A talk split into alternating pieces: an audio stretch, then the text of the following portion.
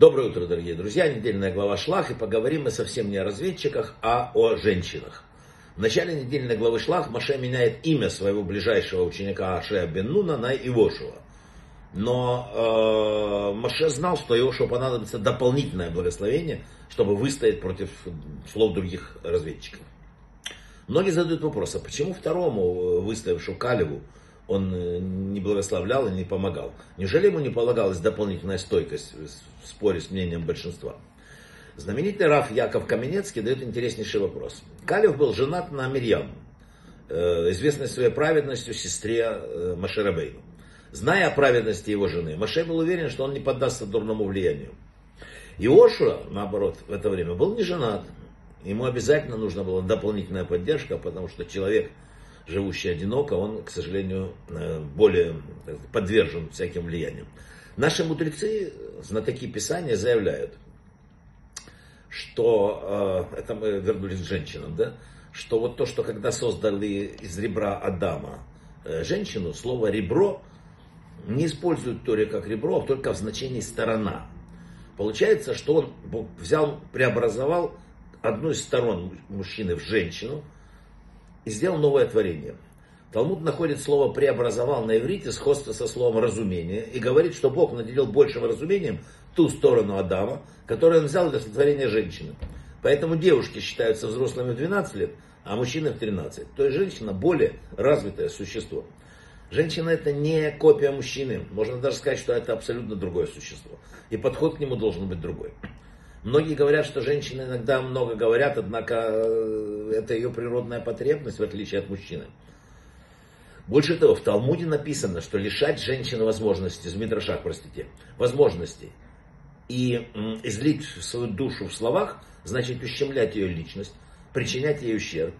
И это не личностный недостаток, это свойство пола. Терпеливо выслушать женщину, форма хеседа, доброты, выполнения заповеди любви ближнего своего. Дать, выговориться женщине, дать пищу ее душе написано. Надо знать, кроме всего прочего, что очень много проблем возникает, когда в семейной обстановке, что время, которое, когда вы приходите домой, это не перерыв в дневных трудах, это время принадлежит семье. Истинная любовь не причина брака двух людей. Истинная любовь это следствие. Это чистый результат долгих лет упорной работы, усилий. И что очень важно, духовных трансформаций. Истинная любовь это уже награда. Она должна быть заслужена обоими, и мужем, и женой. Сказал, очень важно понять, я, я сейчас скажу, один мудрец сказал классную фразу. Не имеет значения, что ты думаешь о своем поведении и о ситуации. Гораздо значительнее то, что твоя жена недовольна тобой. Ибо сделать жену счастливой твоя прямая обязанность. Известна вот многим фраза из Перкея, а вот не умножай разговоры с женой. Но она имеет много трактовок. И одно из объяснений в том, что не, не говорить слишком много критических слов в адрес жены. Не умножать разговоры с женой, не критикуй ее понапрасну. Вот о чем идет разговор. А люди придумывают себе и другое. При возникновении спора между супругами всегда легче найти выход без участия других членов семьи. Так пишут наши мудрецы. У родных могут быть самые лучшие намерения, но из-за своей субъективности они часто встают на ту или иную сторону и тем самым только обостряют проблемы.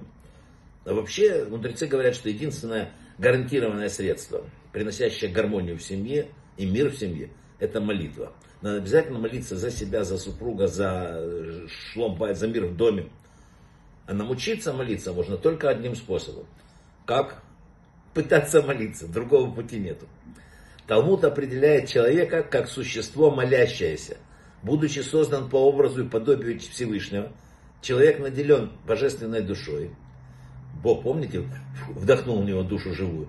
И благодаря этому обрел уникальную способность обращаться с молитвой к Создателю и вступать с ним непосредственно в личный контакт.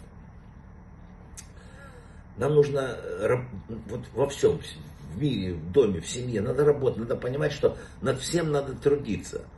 Лень порождает пустоту. И помните, обязательно помните, как сказал выдающийся наш Рэбе, темнота часто бывает не врагом, а только признаком отсутствия света. Увеличивайте свет, и увеличивается радость.